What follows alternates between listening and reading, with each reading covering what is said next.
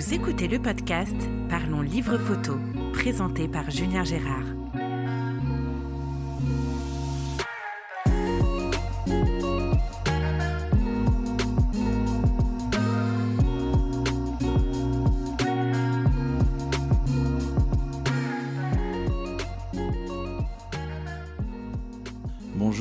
Sur ce nouvel épisode du podcast Parlons Livre Photo. Je suis Julien Gérard et je suis aujourd'hui à Marseille avec James Chevreuil, photographe et auteur du livre Les Chevaux du Vent.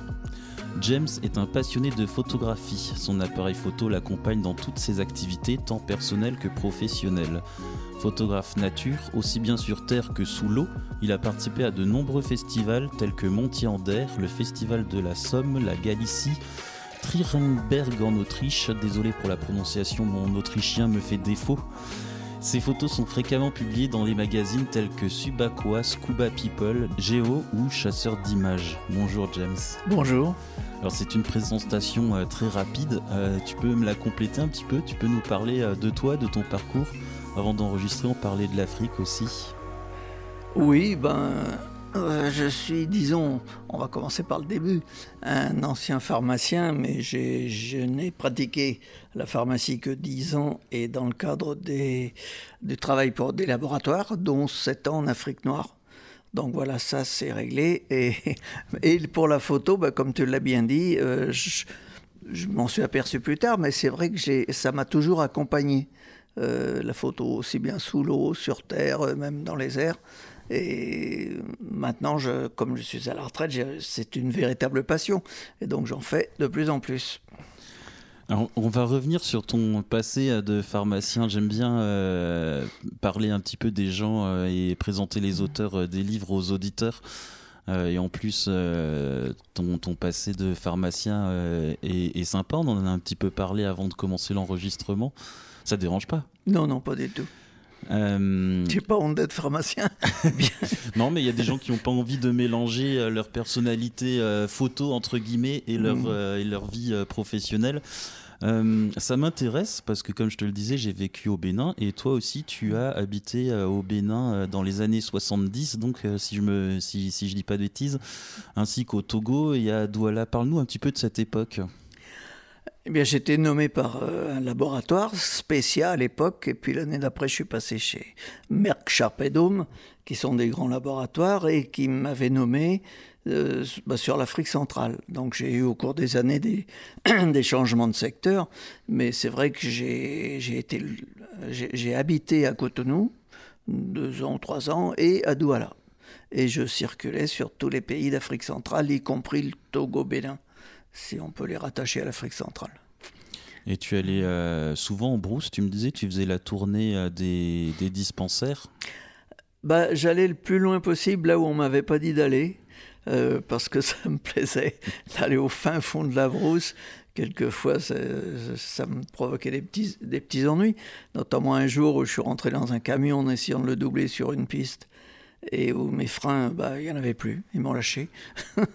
ah, c'est gênant. Voilà, donc je suis retourné en arrière, c'est très très gênant et pas du tout facile quand on n'a plus du tout de frein.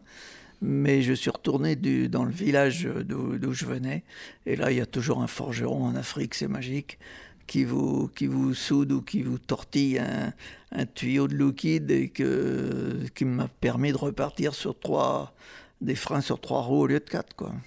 ouais, ça marche quand même. Ça marche quand même. Non, mais j'aimais bien l'Afrique, j'aimais bien aller le plus loin possible, voir les dispensaires de brousse. C'est pas forcément ce qu'on me demandait, mais bon, j'étais assez libre puisque à 10 000 km de, de la capitale et, et je gérais mon secteur. D'ailleurs, j'ai terminé directeur Afrique centrale. D'accord. Tu faisais déjà des photos à l'époque? Alors, je faisais des photos. Euh, J'en ai, j'ai quelques albums. Enfin, c'était pas c'était pas en permanence, euh, mais j'en ai fait pas mal. Ouais. C'était déjà une passion ou pas encore à ce moment-là? Je sais pas si on peut appeler ça passion. Disons que j'aimais ça et j'en faisais, mais sans but. Donc quand, quand ça devient une passion, on finit par avoir un but. On se dit tiens, on fait une série ou, ou on en fait un livre. mais euh, c'est vrai que j'en ai toujours fait. Hein même pour remonter un peu plus loin, quand j'avais une vingtaine d'années, je faisais de la chute libre et j'avais déjà attaché un appareil photo sur mon sur ma main gauche. Euh, et j'avais un ami, lui, qui avait une caméra sur son casque et on se photographiait mutuellement en chute libre. C'était assez sympa, quoi. Après l'enregistrement, j'allais te demander si tu as une photo euh, de toi pour illustrer, euh, le, enfin pour le visuel qui illustre l'épisode du podcast. J'aimerais bien une photo euh, de toi en chute libre, ça serait marrant. Ah ouais, ouais j'en ai pas ça encore. J'en ai, j'en ai une très belle au-dessus des nuages. On, avait, on, avait sauté d'assez haut et il y avait une couverture de nuages qui n'était pas forcément exactement en dessous de nous puisque on préfère sauter dans un trou de nage pour savoir où on va atterrir. C'est mieux. mais, mais sur la photo, on est, on est vraiment au-dessus des nuages. Quoi. C'est, non, elle est très chouette cette photo. Enfin, j'en ai plusieurs de cette série-là, mais... Je te laisserai choisir. Ouais, ouais, je t'en, je t'en filerai. Euh, tu es plutôt photographe orienté vers tout ce qui est nature, animalier. À l'époque, quand tu vivais en Afrique, tu cherchais déjà un peu les animaux euh, avec ton objectif ou non, pas encore à cette période, à cette période-là? Oui et non. Enfin, disons, je vais, résumer mon activité. Je la résume dans la série reportage. Euh, reportage très, vaste. Je veux dire, quand je photographie mes petits-enfants, c'est du reportage. Je, ils posent pas, c'est pas dans un studio. Quand je photographie des animaux, c'est du reportage. Euh, j'essaye de trouver le bon moment, la bonne lumière, le bon, le bon angle. Et donc, je, je n'interviens pas dans les photos. Je serais incapable de faire des photos de studio. Donc je n'interviens pas, je, guette les événements, les animaux ou les personnages et je fais mes photos. Donc euh, ceci dit, euh, oui, je, traînais souvent dans les marais. Euh, je me souviens que j'ai une très belle série qui, est toujours valable. C'est des diapos, mais elles sont encore bonnes. Des accouplements de crapauds dans des étangs au mois de mars dans la région de Nantes. Et je, je faisais déjà de la photo animalière, mais moi-même en cherchant les animaux comme ça. Euh, alors que maintenant, je fais plutôt ce qu'on appelle des stages photos. Donc, euh, on, est, on est dans des affûts flottants. J'y vais là dans 15 jours. Et on s'approche des animaux des marais euh, en se cachant dans un, ce qu'on appelle un affût flottant. C'est-à-dire qu'on on marche dans l'eau, mais on est camouflé par une espèce de toile de tente qui est, qui est soutenue par un, un engin flottant. Quoi. Et tu fais ça en France? Oui, je vais dans la Dombe, c'est entre Lyon et Bourg-en-Bresse où il y a à peu près plus d'un millier d'étangs qui sont artificiels mais qui sont devenus naturels. C'est les moines, je ne sais plus, au XVIIIe siècle, je crois, qui ont créé ça parce que c'est un terrain argileux donc qui retient l'eau. Et ces étangs sont non seulement devenus naturels parce que les herbes ont poussé, les animaux se sont arrêtés, ils ont nidifié là, ils repassent tous les ans, etc. Et, euh, mais ces étangs, ils servent à quelque chose, ils sont toujours en fonction. D'abord, ils sont tous en relation les uns les autres.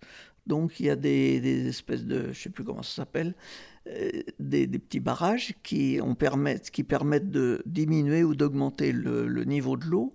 Et ce sont des étangs de, pour les élevages de carpes essentiellement. Des brochets aussi quelquefois, mais c'est surtout de la, carpe. Et j'ai assisté au vidage d'un étang. C'est assez passionnant. Ils enlèvent un petit pas mal d'eau et puis après ils, tirent un filet qui est tenu aux deux extrémités par des types, et ils rétrécissent, ils l'espace qui, qui appartient aux carpes, et là ça finit par grouiller, ils n'ont plus qu'à les ramasser, et ils les mettent dans un camion. Camion qui est d'ailleurs avec des gros fûts pleins d'eau, et ils transportent les carpes vivantes. D'accord. Et c'est intéressant. Et puis je fais en Camargue aussi les affûts flottants. Mais là, il n'y a pas toujours assez d'eau. C'est pas. on touche le sol. Oui, on le touche même beaucoup. On pousse l'affût alors que c'est lui qui devrait nous supporter. Euh, alors avant d'arriver euh, à tes aventures de photographe d'aujourd'hui, on va un petit peu aller euh, plus loin dans le passé. Donc on a parlé de l'Afrique. avant l'Afrique, tu dis que tu as toujours fait des photos, tu as toujours eu un appareil photo. Ça remonte à quand Avant l'Afrique, tu as commencé quand à peu près Avant l'Afrique. Avant l'Afrique. Bah, là, j'ai pas, faisais, bah, il y avait, il y avait la partie parachutisme où là je faisais de la photo en chute libre, parce qu'après c'était mes études de pharmacie. Donc euh, moi je suis parti en Afrique en 72. J'ai travaillé deux ans pour un laboratoire en France à partir de 70 et j'ai été diplômé en 67. Bon, la photo, euh, bah, j'ai pas fait grand-chose en photographie euh, avant l'Afrique, mais bah, j'en ai fait. Des photos de grenouilles ou des, choses comme ça. Et tu as un appareil photo dans les mains depuis quel âge? Difficile à dire. Euh, bah, j'ai eu le petit boîtier carré, là, comment il s'appelle, Brony Flash, je ne sais quoi, je me, me souviens plus. Mes parents m'avaient offert, mais bon, c'est né doucement. Hein. Je suis pas, je me suis pas mis à courir après les animaux d'un seul coup, mais je faisais des photos comme tout le monde, de famille et tout. Mais du plus loin que je remonte, euh,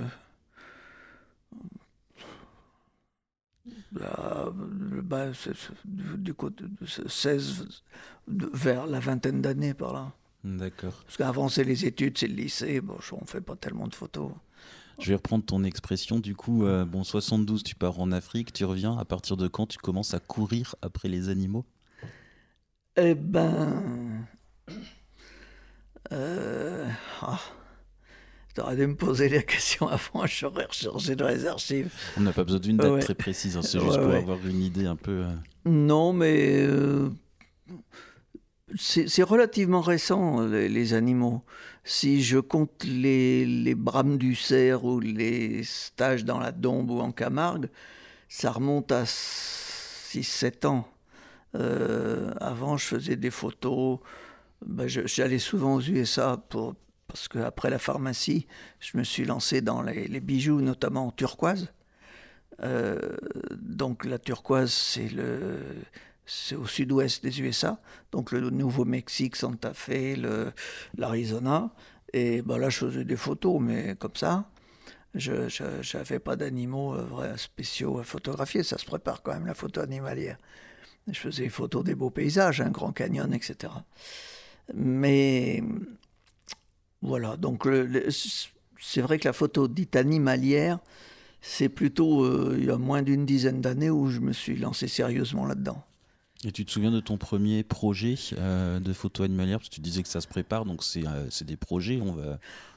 Non, quand, quand, je dis que ça se prépare, bah, je, suis, je, suis, un peu feignant, moi. Je fais des stages qui, que les autres ont préparés. je, veux dire, si on, j'ai malheureusement pas tellement de forêt dans le coin.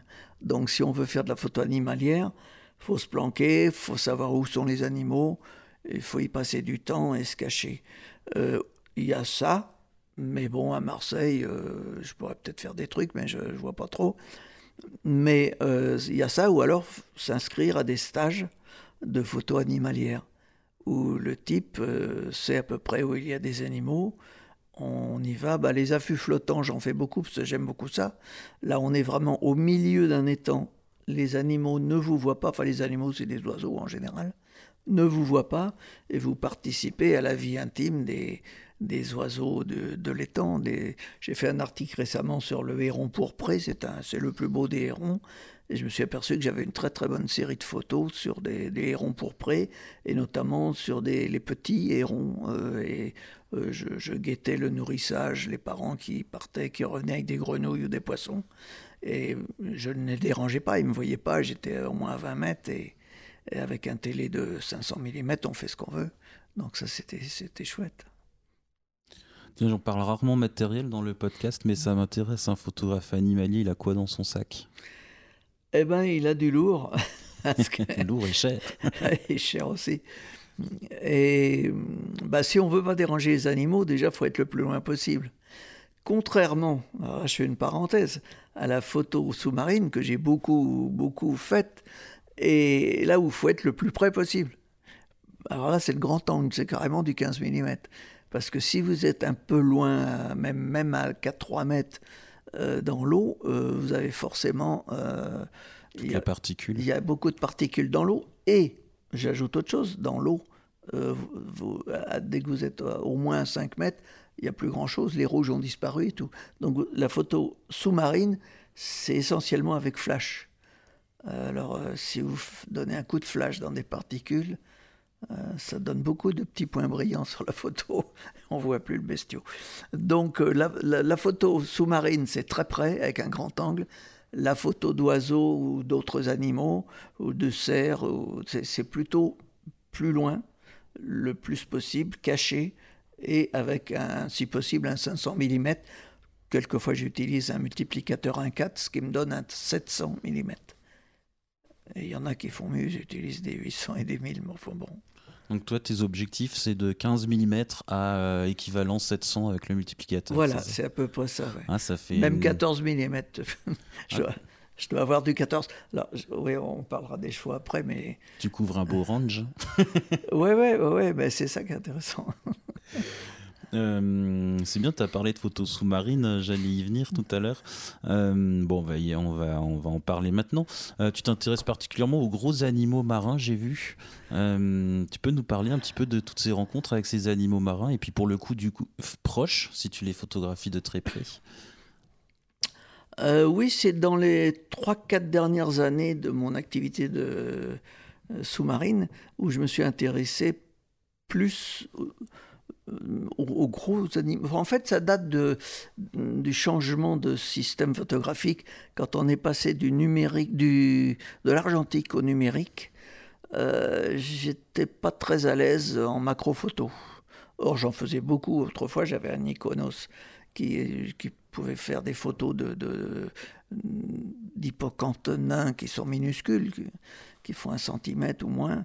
Et j'ai un peu abandonné la macro et en plus, j'ai fait la rencontre d'un photographe, écrivain, sous-marin. Et lui, il était très, très euh, mammifère marin et requin. Donc tout ça, ça se passe beaucoup plus près de la surface. Bon, c'est pas désagréable. Et puis on a plus de lumière. Donc c'est là où j'ai fait essentiellement de la photo bah, de requins, de lamentins, de baleines, de joint phoque là-bas et tout. Et, voilà, des, gros animaux qui sont souvent près de la surface. D'accord. Euh, ah je suis plongeur aussi, donc je sais que les requins, finalement, ils sont pas aussi méchants qu'on peut lire ou l'entendre régulièrement.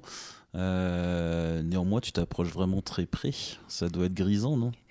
Bah, J'aime beaucoup les requins et bon, j'avoue que j'ai arrêté la plongée là, il y a quelques années.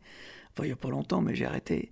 Et je me suis fait un grand plaisir parce que pour ma dernière séance, je suis allé euh, du côté de, euh, entre le Bahamas et la Floride. Là, c'est un petit voyage qui se fait en deux étapes. Et où là, on est sûr, j'étais sûr de voir des requins, sûr d'être sous le bateau à 12 mètres l'eau pure. Et donc, euh, c'était un voyage euh, où je savais ce qui m'attendait, je l'avais déjà fait deux fois. Et là, je me suis régalé. Et alors, je crois qu'il y a un requin-tigre qui savait que je partais, que j'arrêtais parce qu'il m'a fait plaisir. Bon, les requins s'ils arrivent lentement vers vous, c'est qu'ils sont curieux. Hein, s'ils veulent vous bouffer, ils vont plus vite. Hein. Donc, euh, il arrivait lentement vers moi, puis je me suis dit, ah, celui-là, il va pas s'arrêter. Effectivement, il s'est pas arrêté. Donc, j'étais obligé de mettre le nez, la main sur son nez et de le pousser. Bon, le, plongeur qui était à côté de moi, après, il m'a dit, non, non, tu ne l'as pas poussé, c'est toi qui t'es poussé. Bon, c'est vrai que le requin, il doit peser plus de 300 kilos. je me suis en fait éloigné en m'appuyant sur son nez. Mais bon, c'était un vrai plaisir parce que c'est bon, c'est marrant de toucher un requin tigre, surtout sur le nez. Ouais, c'est pas commun. si, c'est assez commun, mais c'est en général les moniteurs qui, qui, sont autour de. Parce qu'on a une boîte avec des poissons. Hein. Euh, on, on leur donne pas à manger, absolument pas. On les attire par l'odeur. Sinon, ils passent et puis s'en vont. Donc, si on veut faire des photos et si on veut les, les, laisser une heure tourner autour de nous, il faut bien qu'il y ait un, appât quelconque. Hein. Quand vous donnez à manger aux oiseaux, si vous leur donnez pas à manger, bah, ils s'en vont. Là, c'est pareil. Si vous leur donnez des petites graines, et encore là, vous les nourrissez. Nous, on, les, on ne nourrit pas les requins, on, les appâte par l'odeur. Et bon, c'est vrai que le, le, moniteur qui est près de la caisse de poissons. Alors lui, il, il passe son temps à repousser les requins, qu'ils soient tigres ou autres. moi, je vérifie, a priori, tu as encore tous tes doigts, ça s'est bien passé. Ouais, ouais, ouais, non, moi, je me suis pas fait mordre encore. Euh, j'ai lu, euh, on va parler un petit peu environnement, parce que c'est une cause qui a l'air de, t'intéresser dans, tous les, dans les articles que j'ai pu lire euh, sur Internet en faisant quelques petites recherche avant de, te rencontrer.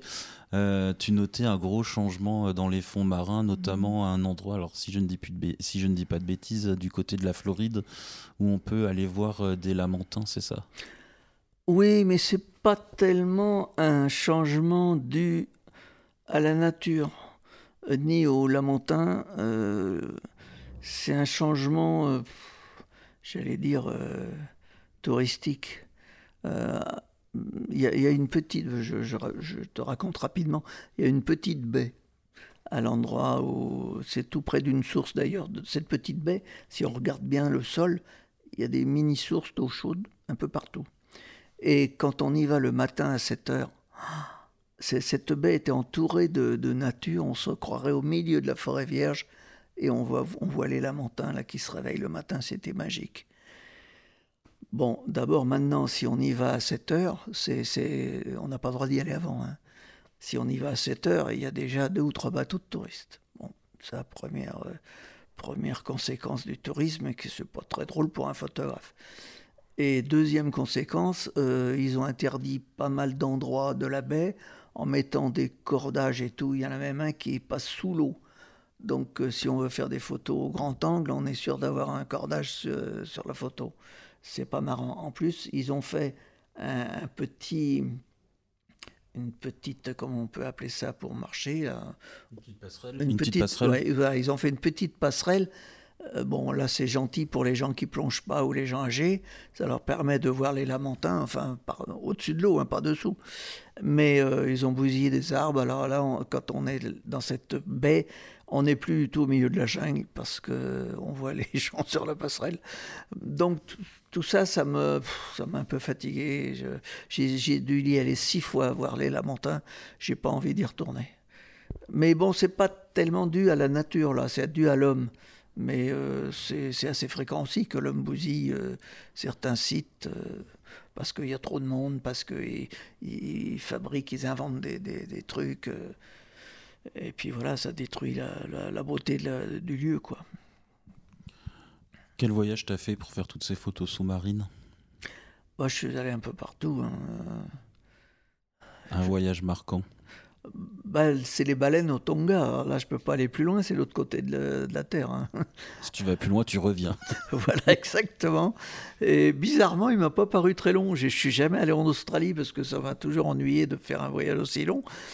Mais euh, bah là, j'ai bien supporté les 35 heures de voyage plus transit.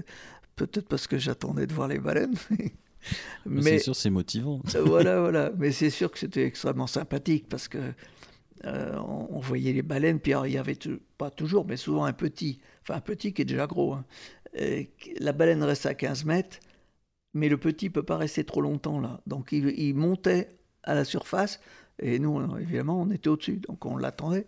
Il montait la surface pour prendre euh, une petite goulée d'air, et il nous tournait autour parce qu'ils sont curieux. Ils, trouvaient bizarre euh, tous les gens qui l'attendaient. Enfin, tous, on, on plongeait qu'à 4 par 4 ou 5 par 5. Hein. Pas question de, d'être une palanquée au-dessus des baleines à les ennuyer. Tu t'es mis à l'eau alors? Oui, oui. Bah, là, là, les baleines, c'est en, c'est en apnée. Hein. c'est en, ils veulent pas qu'on aille euh, avec des bouteilles, ennuyer. Il y, y, a quand même aussi une bonne partie de protection de ces animaux on ne jette pas 35 euh, touristes avec bouteilles sur une baleine. Vont, s'en aller et puis ça leur plaira pas. c'est un peu traumatisant, j'imagine. Voilà, donc on, plongeait 4 par 4, je crois, plus euh, une espèce de moniteur qui, qui, nous dirige, qui est, dans, qui est déjà dans l'eau. Donc on n'était jamais plus de 5 euh, autour des baleines. Et on, ils nous interdisaient même à la fin de, de plonger, parce qu'il y a des apnéistes qui allaient à 15 mètres la, la, regarder sous le nez, la baleine. bon, faut pas trop les ennuyer non plus, ces animaux. Puis d'ailleurs, si on veut les photographier, il faut pas les faire fuir non plus. Oui. Ben, voilà. Mais il y a, y a, quand même un, truc qui m'a vraiment marqué. Un des derniers jours, on entendait ce qu'on appelle un chanteur. Là. Les, les baleines, c'est les mâles, je crois, qui font ça. Je ne sais, sais pas trop pourquoi. Ils se mettent à 15-20 mètres, la queue en l'air, et ils chantent. Mais c'est étonnant. On était tous au-dessus, certains ont enregistré avec leurs appareils photo, où il y a évidemment le son qui peut être enregistré. Ça va du, du pépiment d'oiseau, petit oiseau, au, son rauque de, énorme, quoi. C'est magnifique. Le chant d'une baleine, surtout d'un chanteur, on ne sait pas pourquoi, il est seul, la queue en l'air et il se met à chanter. C'est sans doute pour attirer peut-être les femelles, je ne sais pas. On ne sait pas trop d'ailleurs mais et se mettre au-dessus d'un chanteur qui bouge pas et écouter ce son, c'est magique. Ouais, j'imagine. J'aurais bien aimé euh, y aller avec des micros. Euh. Tu les entendais hors de l'eau aussi? Bah, on, Nous, on est en surface, donc on a la tête sous l'eau. Ça passe très bien, elles sont dans l'eau. Hein. hors de l'eau, on n'entend pas trop, je ne sais plus. Mais dans l'eau, les baleines, on les entend souvent chanter, mais bon, le, chant normal de la baleine. Hein. Mais quand c'est le mâle tout seul en train de faire ses vocalises, c'est étonnant parce que ça va du son, on dirait une grosse vache qui, qui et puis d'un seul coup, ça part dans les petits, petits sons très très aigus d'oiseaux. C'est étonnant, étonnant. Alors j'ai vu un article aussi où tu parlais euh, d'une, d'une anecdote assez, euh, assez marrante tu as fait une danse avec un morse, c'est ça? Non, un éléphant de mer. Un éléphant de mer. Ah, ça c'est un souvenir extraordinaire parce qu'il n'y en a pas à l'endroit où j'ai rencontré. Et justement, il a dû se perdre, euh, peut-être à l'occasion d'une tempête ou je sais pas quoi, c'était au, au, nord de La Paz, en mer de Cortez. Et euh, bah, on était euh, à faire de la plongée là, sur un site qui s'appelle le El Castel parce que les rochers ont un peu une forme de château fort. Et c'est un site où on va plonger pour les otaries. Euh, il y en a beaucoup sur les rochers, puis si on met la tête sous l'eau, ben on les rencontre aussi sous l'eau. Et c'est très sympathique. Et moi, je me suis un peu éloigné parce qu'il y avait 4-5 plongeurs et plongeuses qui me gênaient pour les photos. Donc je me suis un peu éloigné et j'étais seul. Et d'un seul coup, j'ai senti un, choc, un, un choc euh, gros, gras sur le côté. Je me suis dit, tiens, un plongeur qui meurt, c'est bizarre. Et oui. enfin, ça aurait pu être. Et, euh, et je, me retourne, je suis face à, un animal. Euh, bon, c'est surprenant. Moi, j'étais dans le coin des otaries. Les otaries mâles sont pas très aimables et même dangereux. Donc quand il vous tourne autour en faisant on, on, on, on vaut mieux s'arrêter, voire s'éloigner. Et celui-là, il était énorme, il avait la bouche ouverte avec des belles dents, mais il n'avait pas l'air agressif. Alors je l'ai un peu éloigné quand même, je, lui ai caressé le cou, et j'ai vu que c'était pas une otarie mâle. C'était en fait un, jeune, enfin un jeune, il fait 600 kilos sûrement, un jeune éléphant de mer, et qui me tenait par la taille, et fortement. Et hum, j'avais l'air, je, crois, je pense qu'il me trouvait sympathique. Et il m'a entraîné, heureusement il n'y avait pas trop de fond. Moi j'avais mes bouteilles, il m'a entraîné à 5-6 mètres de fond. Mais je, je, commençais à être très content de, danser avec lui parce que c'était une danse. Il me tenait fermement par la taille. Moi, je lui caressais le cou, et puis je lui éloignais un peu la, la, tête. Mais je je peux pas mieux le comparer à un chien qui chahute, qui fait ah, ah, ah. Il a la gueule ouverte, il a des dents, mais il ne vous mord pas. C'était un petit peu ça. On a recrevé la surface, on a replongé, il s'est éloigné, il est revenu, il m'a repris par la taille, enfin, puis il a fini par partir. J'ai quelques rares photos, parce que mon appareil était très lourd, je tenais que d'une main, et il voulait pas toujours se déclencher parce qu'il n'y avait pas assez de contraste. Enfin, bon, ça a été un peu une galère, mais j'ai une photo de ma main sur son cou en tous les cas parce que j'avais pas le bras assez long pour. Je pensais qu'il y aurait nos deux, nos deux têtes, mais en fait j'ai que ma main.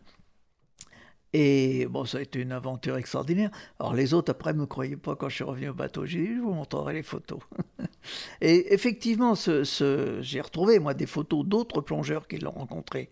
Ce, cet éléphant de mer était connu pour s'intéresser fortement aux plongeurs qui sont des mammifères. Il était isolé, perdu. C'était un mâle, ça je peux vous le confirmer. Et évidemment, euh, sauter sur quelqu'un qui est en snorkeling ou qui n'est pas au courant, euh, ça peut faire peur. Il y en a eu, il y en a qui ont eu des, des vraies frousses. Et j'ai retrouvé dans les revues de plongeurs sous-marins euh, une belle photo d'un type où il est en train de lui brouter les cheveux. Le type a pas peur, apparemment, il s'en fout, il sait, qui c'est. J'ai retrouvé une autre photo où il est en train d'essayer de grimper sur un bateau à l'arrière, sur la planche qui est à l'arrière. Donc cet éléphant de mer, pendant un certain temps, est resté dans le coin, un peu isolé, mais il visitait beaucoup les, les groupes de plongeurs. C'est des animaux sociables, donc je pense qu'il cherche un petit peu de compagnie aussi. Euh. Bah, il était surtout seul parce que il est sociable, euh, mais enfin un éléphant de mer, euh, quand il est adulte, euh, j'ai quelques doutes sur sa sociabilité. Faut pas trop les taquiner là. Lui, il n'avait pas encore le nez recourbé comme ils ont, comme ont les adultes. Et, mais bon. D'où leur nom, c'est ça C'est à cause du nez Oui, ils ont un nez un peu, un peu long qui est recourbé. Et, mais quand il est jeune, non, il a, on peut le confondre avec un, un otari, une otarie mâle. Mais bon, j'ai vu tout de suite que ça n'était pas une. J'ai eu deux, trois secondes euh, euh, bizarres quand même, parce que cette tête avec la gueule ouverte, les dents, qu'est-ce que c'est que ça Bon, mais j'ai vu qu'il ne me voulait pas de mal, alors ça va, on a dansé. Tu me parles un petit peu des publications que tu as pu faire euh, dans la presse? Bon, j'en ai pas fait beaucoup, mais j'en ai fait, j'ai fait quelques articles. oui, dans Subaqua, parce que c'est marseillais, donc je, rapportais quelques articles de temps en temps. Euh, là, là c'est ma mémoire qui flanche. La plus belle, c'est laquelle? La plus belle? Je sais pas, je, crois que c'est dans euh, Natimage, j'en ai fait une dernière. Non, c'est pas dans Natimage. Mais là, là, il faudrait que je prépare ça. Bah, ma dernière publication, c'est sur le. Bah, il y en a une sur Chasseur d'images, où j'avais 14 pages, mais il y a, il y a quelques années. J'en ai fait une sur le, le, héron pourpré euh, récemment. Mais bon, je ne cherche pas trop à en faire. Euh, bah, je vais te dire pourquoi. Euh, un jour, j'avais une belle publication sur les requins d'Afrique du Sud. Je, m'étais bien, j'avais bien bossé le coup. C'est, ça se fait pas tout de suite. Hein. Il faut, faut choisir les photos, si possible bonnes. Il faut faire l'article et tout. Et puis on arrive près de la revue. Et si vous n'êtes pas professionnel, et que ça intéresse euh, la revue, bon, ben d'accord, ils vous la prennent. C'est tout. Et moi, j'ai dit, vous, vous financez les articles comme ça. J'étais à Montier d'ailleurs. J'en avais fait déjà quelques-uns comme ça. Et il m'a dit, non, non, on ne finance pas. J'ai dit, bon, bah, écoutez, je la garde. Euh, il n'y a pas de raison, vous faites concurrence aux vrais photographes. Moi, je suis amateur. Vous allez prendre mon article gratuitement. Alors qu'un photographe dont c'est le métier, lui, va être payé, mais justement, vous préférez euh, prendre mon article gratuitement. Ce qui fait que lui va être brimé. Il n'aura pas l'article. J'ai dit, moi, on a, le même matériel qui coûte aussi cher. Euh, vous en payez certains et pas d'autres. Bon, euh, non, je ne le prends pas. Je ne vous le donne pas. Donc j'ai arrêté à partir de ce moment-là à donner des articles aux revues sauf exceptionnellement sur le, Héron pourpré dernièrement, je savais très bien que je ne serais pas payé. Je me suis fait plaisir comme ça, parce que j'avais quand même une très très belle série de photos. Je l'ai proposé donc à une revue, je ne sais plus si c'est Nat Image ou Image et Nature, et ils me l'ont pris. Bon, mais je, savais ce qui m'attendait. Je, je gagnerais rien là-dessus, mais bon, ça fait toujours plaisir de dire euh, j'ai fait un article. C'est toi qui les démarches alors pour être euh, publié bah, euh, oui. si, la revue ne te connaît pas ou si tu ne leur présentes pas un article, ils vont ils vont rien publier. Donc, euh, si tu veux être publié, je crois que tout journaliste fait à peu près pareil. S'il veut être publié, il faut, qu'il propose un article ou un, reportage. Euh, voilà, à moins que tu sois attaché à la revue ou au journal, là, il t'envoie il t'envoie faire un reportage. Mais moi, je suis attaché, je ne suis, suis pas photographe professionnel déjà. Alors on est parti à La Paz euh, danser avec les éléphants de mer. Ensuite on est allé, euh, enfin précédemment on est allé au Tonga voir les baleines. Euh, on va aller un petit peu plus près de Marseille et on va parler de ton livre Les Chevaux du vent. donc après plusieurs voyages lointains,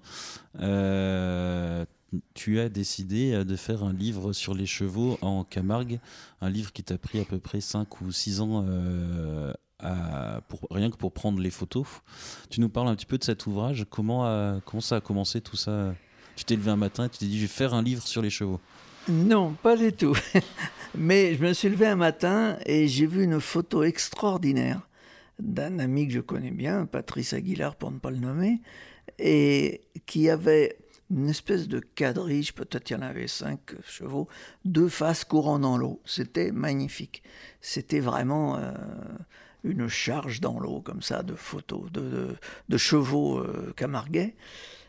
Et bon, point, c'est tout. Et puis un jour, euh, j'étais au pont de Gau, justement, à voir des flamants roses avec des photographes, et quelqu'un m'a parlé de, de, cela, que certains photographes organisent des, des, des, séances de photos de chevaux. Parce qu'évidemment, les chevaux, ils sont dans les champs. on peut bien faire des photos de chevaux dans les champs, mais ça va pas très loin. Donc si vous voulez voir des chevaux qui galopent, dans l'eau, sur la plage ou dans les marais, il faut quand même euh, euh, venir avec les chevaux et, les faire galoper. Il hein. n'y a pas de secret. Et bah, pour cela, il faut qu'une manade, c'est-à-dire un élevage de chevaux. Manade, je fais une parenthèse, ça vient de la main. La main à cinq doigts. On appelle manade la ferme, entre guillemets, qui a au moins cinq taureaux ou cinq chevaux. Voilà. Ok. Et donc, euh, bah, j'ai appris que quelqu'un dont on m'a donné le nom et le téléphone faisait ça. Donc, ça a commencé comme ça. Et puis après, euh, on en connaît un autre, puis on en connaît un autre. Bon, moi, depuis mes premières photos de ce genre de, de cavalcade datent de 2016. Et je connais presque tous les photographes qui organisent ça. Et je suis copain avec tout le monde, mais ça me permet une chose. Ça me permet d'aller dans des lieux différents. Parce que chaque manade vous fait courir les chevaux dans un lieu différent, que ce soit une magnifique plage déserte comme la plage du Grand Radeau, ou, dans les marais, ou, même dans la boue, dans... c'est magnifique.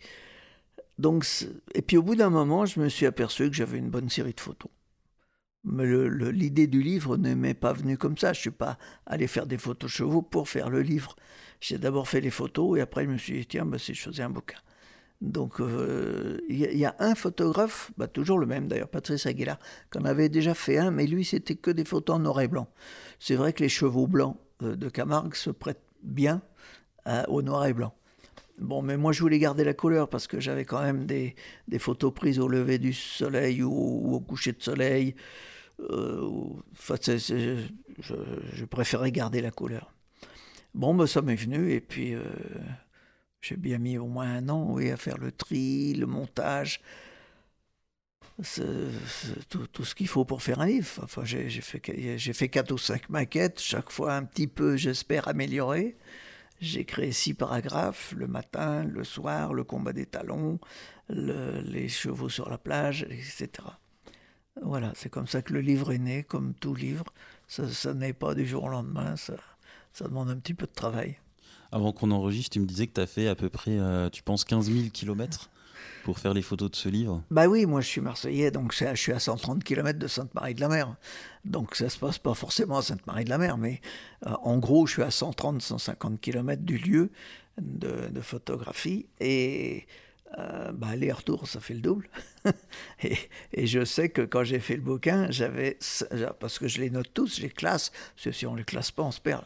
J'avais fait déjà 51 séances. Donc 51 fois euh, aller-retour en Camargue, avec quelquefois rester une nuit à l'hôtel, etc. Donc en gros, j'ai calculé que j'avais fait au moins 15 000 bornes, 15 000 kilomètres, oui. Bon, mais c'est... Je connais la route par cœur, ça va. Ça fait pas mal, 50, 50 euh, séances en, en 5 ans. Euh, ouais, c'est un bon rythme. parce que 5, 6 ans.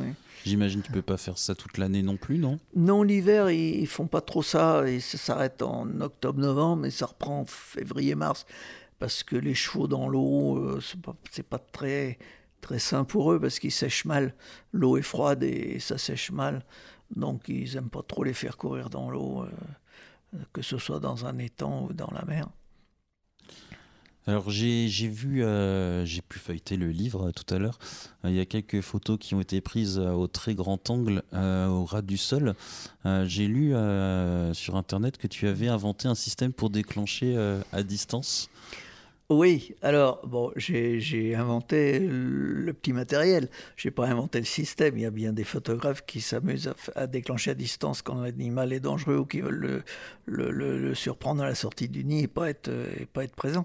Mais euh, c'est vrai que j'ai fait pas mal d'essais euh, pour avoir un, un appareil posé au sol, grand angle, c'est à peu près du 14-15 mm et euh, que les chevaux, je disais au manadier, tu m'envoies les chevaux sur le, sur le matériel. Je sais qu'ils vont l'éviter. Donc, euh, moi, plus ils passent par-dessus, ils, ne passent même pas par-dessus, ils passent juste à côté.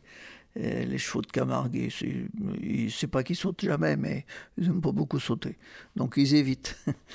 Et seulement le problème, c'est que souvent, ils sortaient de l'eau et ils galopent.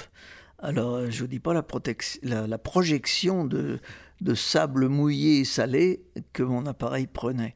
Donc il m'a fallu inventer un petit système, je le mets dans une boîte plastique euh, et euh, j'ai un grand porte-filtre, mais j'ai jamais trouvé de grand filtre. Donc c'est du 15 cm par 15. Bah, j'ai tout simplement fait tailler une vitre, une vitre fine, 15 cm par 15. Donc c'est vrai que ça me protège bien le 14 mm parce que quand tu reçois une giclée de sable mouillé, il euh, vaut mieux que ce soit sur la vitre que sur mon objectif. Donc je mets ça au sol et, j'essaye de que les chevaux. Euh, alors j'ai une nouvelle série, là je fais une parenthèse, j'ai fait le livre. Bon d'accord, il y a quelques photos prises avec ce système. Bon, ça se voit.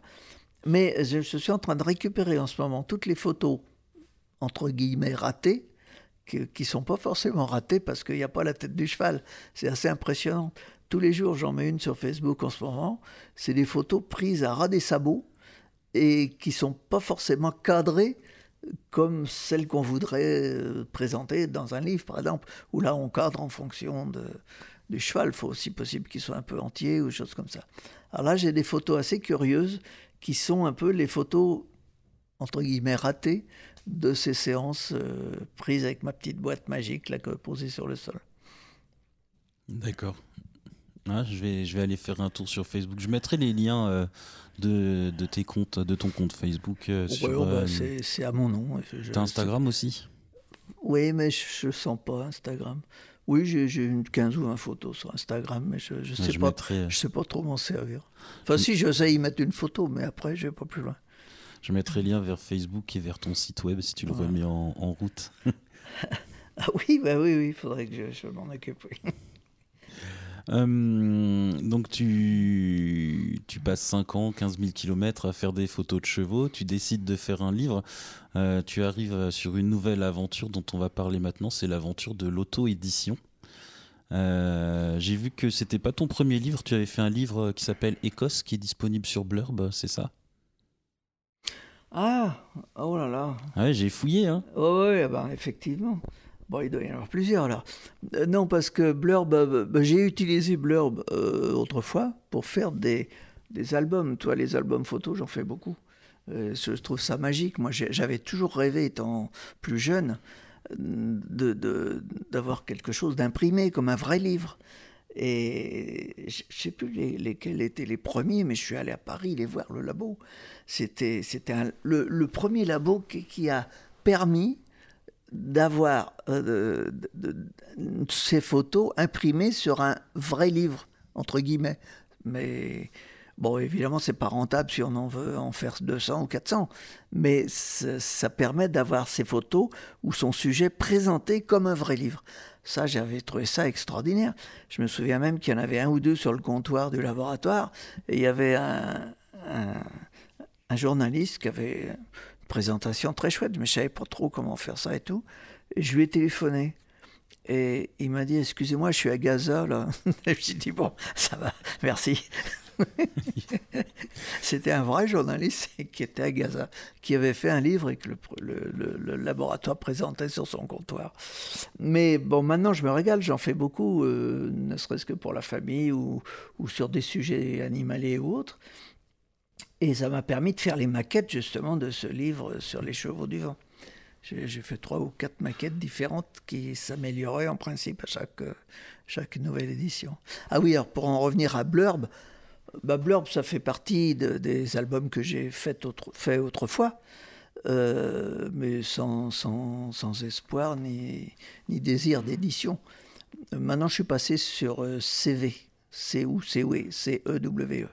D'accord. Je préfère, et puis comme j'ai bien l'habitude maintenant, je connais bien ce, ce, ce logiciel de, pour préparer les livres.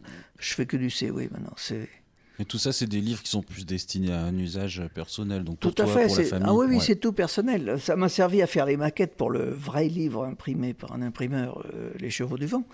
Mais euh, c'est des livres personnels. Voilà, donc j'allais y venir un, un, imprimeur euh, spécialisé. Donc pour les chevaux du vent, tu décides de passer par euh, Iscourbiac. Mhm. Euh, donc t'es pas le premier, on est nombreux à passer par eux. Et dans le podcast, ouais. je pense qu'il doit y avoir à peu près 90% euh, des, des, des auteurs qui sont passés par eux.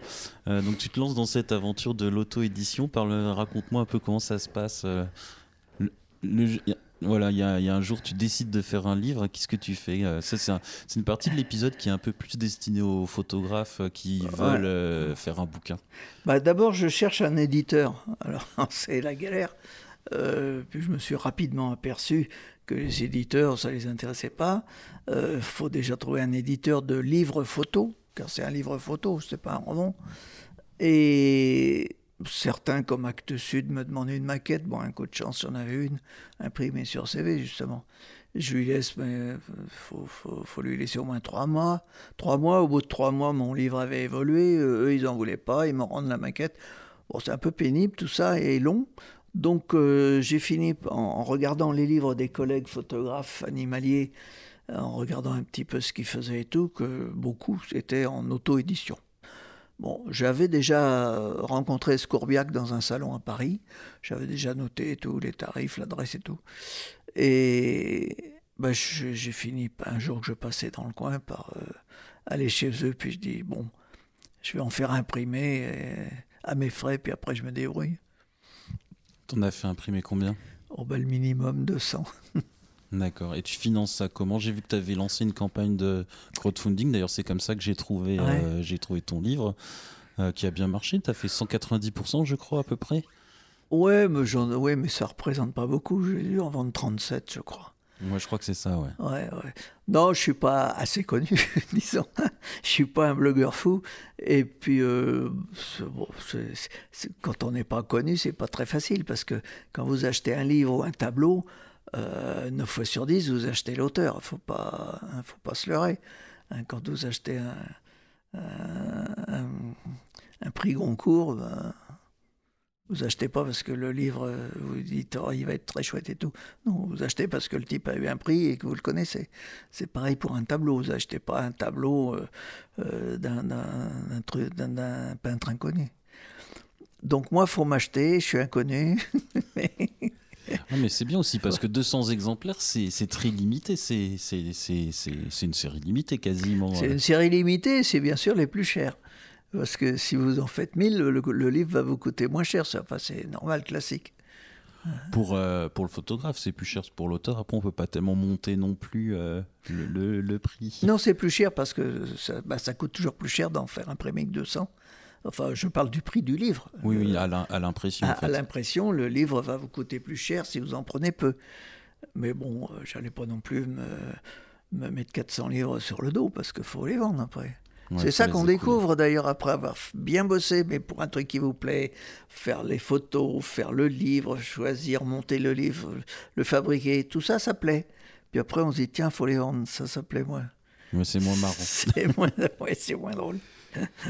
Mais, mais c'est des plaisirs aussi parce que, bon, j'avoue que je reçois pratiquement tous les jours, les gens qui l'ont reçu m'envoient vraiment des choses très, très gentilles. Ça leur plu, ça leur a plu. Souvent, ils m'en recommandent pour euh, une amie dont, dont la, la fille ou le garçon adore les chevaux ou, ou- ou monte dans un club et tout. Donc, j'ai j'ai des retours très positifs. Mais bon, pour avoir un retour, il faut avoir un aller. Et c'est les allées qui sont pas faciles à déclencher.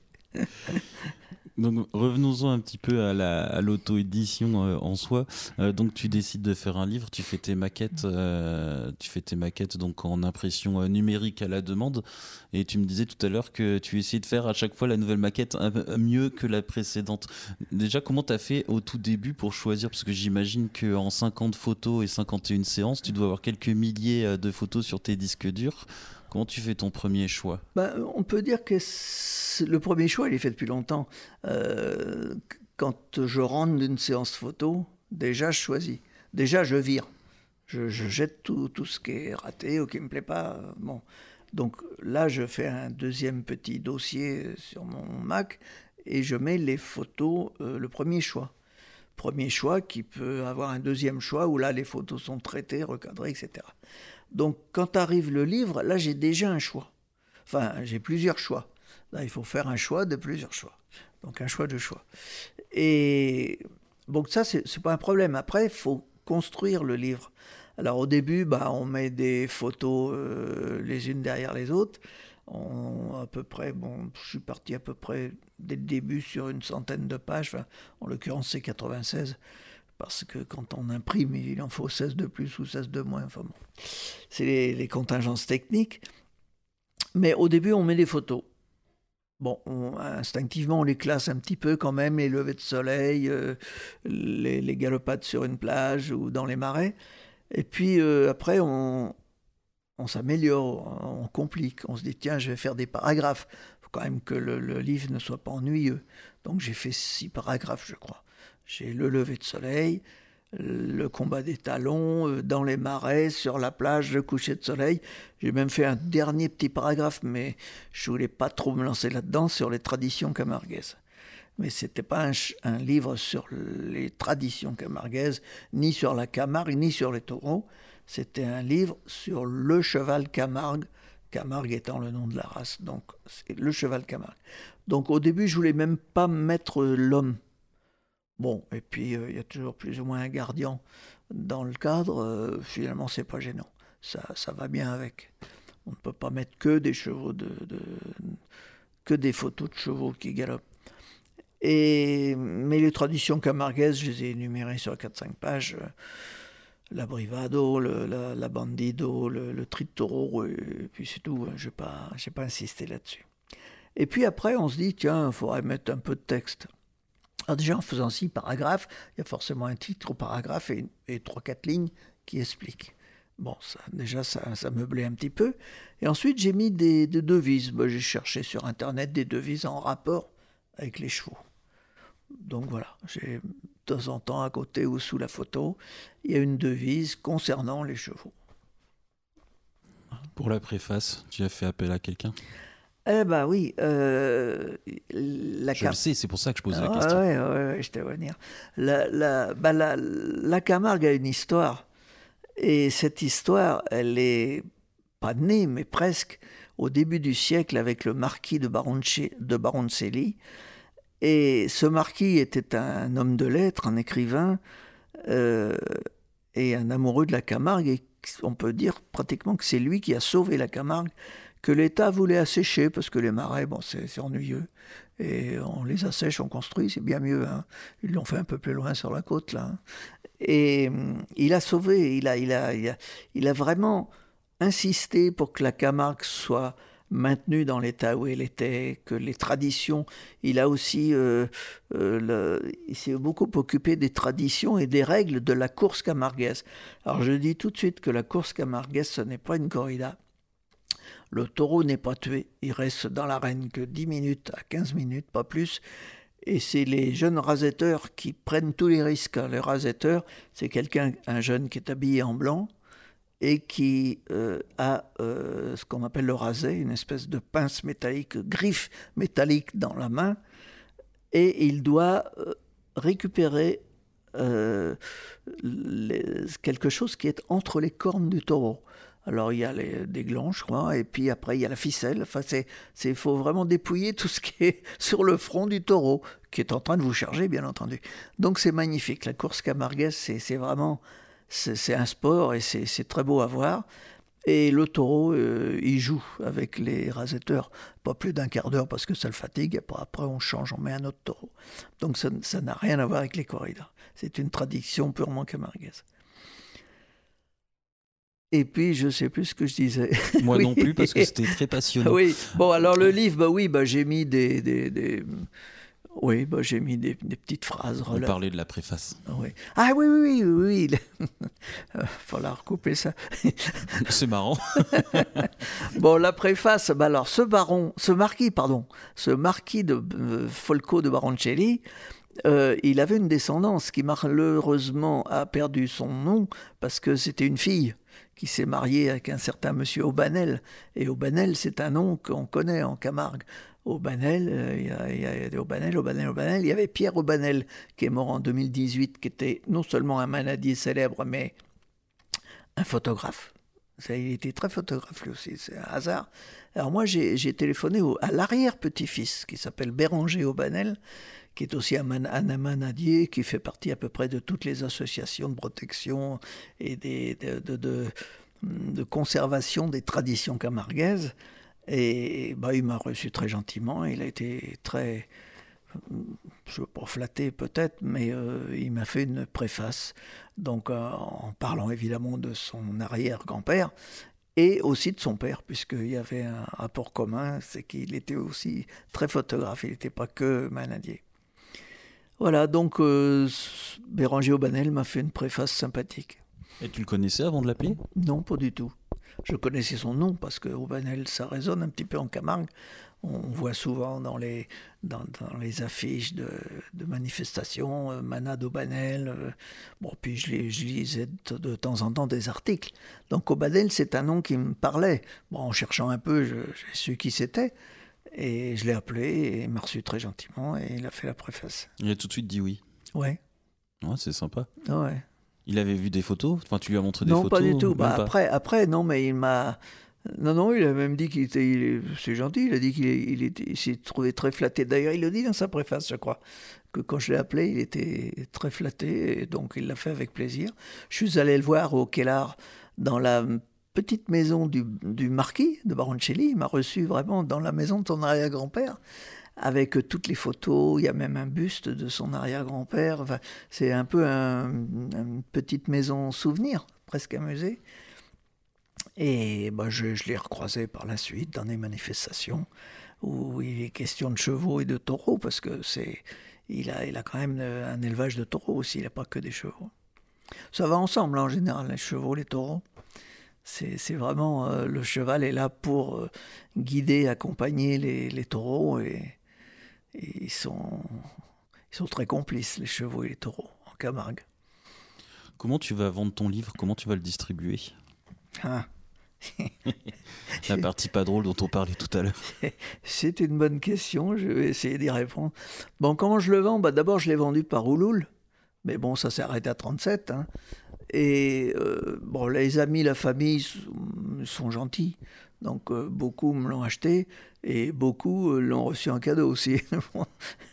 Il faut bien avouer que j'en ai vendu et que j'en ai pratiquement donné la moitié. Enfin, en quantité. Hein. Mais bon, c'est un peu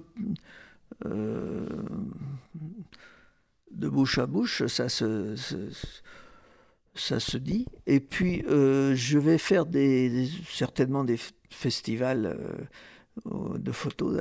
Je vais avec le ton bientôt. J'irai peut-être à d'autres, mais c'est ça, c'est un calcul. Si vous devez passer euh, cinq jours dans un festival avec cinq nuits d'hôtel, plus les restaurants, plus la route, et que vous vendez dix livres, ah, c'est pas rentable. C'est pas très intéressant. Euh, voilà. Donc à Montier-Ander, je demanderai une table parce qu'il y a, y a chez le libraire euh, qui expose à Montier-Ander, il y a, y a toujours le, les signatures de livres de, de collègues. Bon, j'espère que j'aurai au moins deux ou trois heures pour vendre mon livre là, à ce moment-là. Mais bon, c'est pas facile à vendre. Hein. C'est pas. Je, j'en parle beaucoup sur Facebook, mais bon, c'est, j'ai, un, un, auditoire limité. Ok. Il sera disponible euh, en ligne? Sur euh, Internet Si on veut l'acheter sur Internet, ce sera possible? Non. Non et oui.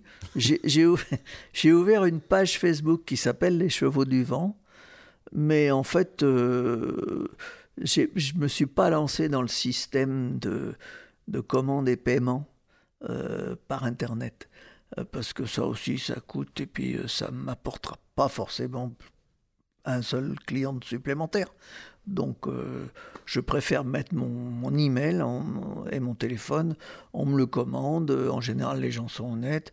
Ils me le payent ou avant ou après. Moi, je fais aussi beaucoup confiance. Ça dépend de la personne qui me le commande. Voilà, le paiement peut se faire soit, soit par virement, soit par un chèque. Je mettrai ton email dans les notes de l'épisode pour ceux qui veulent t'en commander. Euh. Oui, oui, il n'y a pas de problème. Euh, est-ce que tu aurais un dernier mot pour conclure cet épisode? Oui, achetez-le.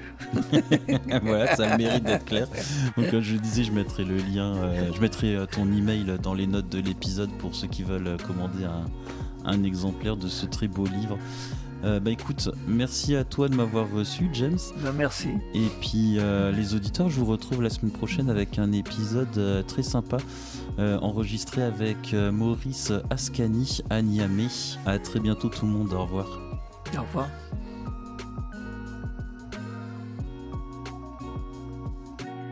Si vous avez aimé cet épisode, vous pouvez nous laisser une note. 5 étoiles, ce serait top, ou un commentaire pour améliorer notre référencement. Vous pouvez également nous soutenir via Tipeee, la plateforme pour laisser des pourboires aux créateurs de contenu.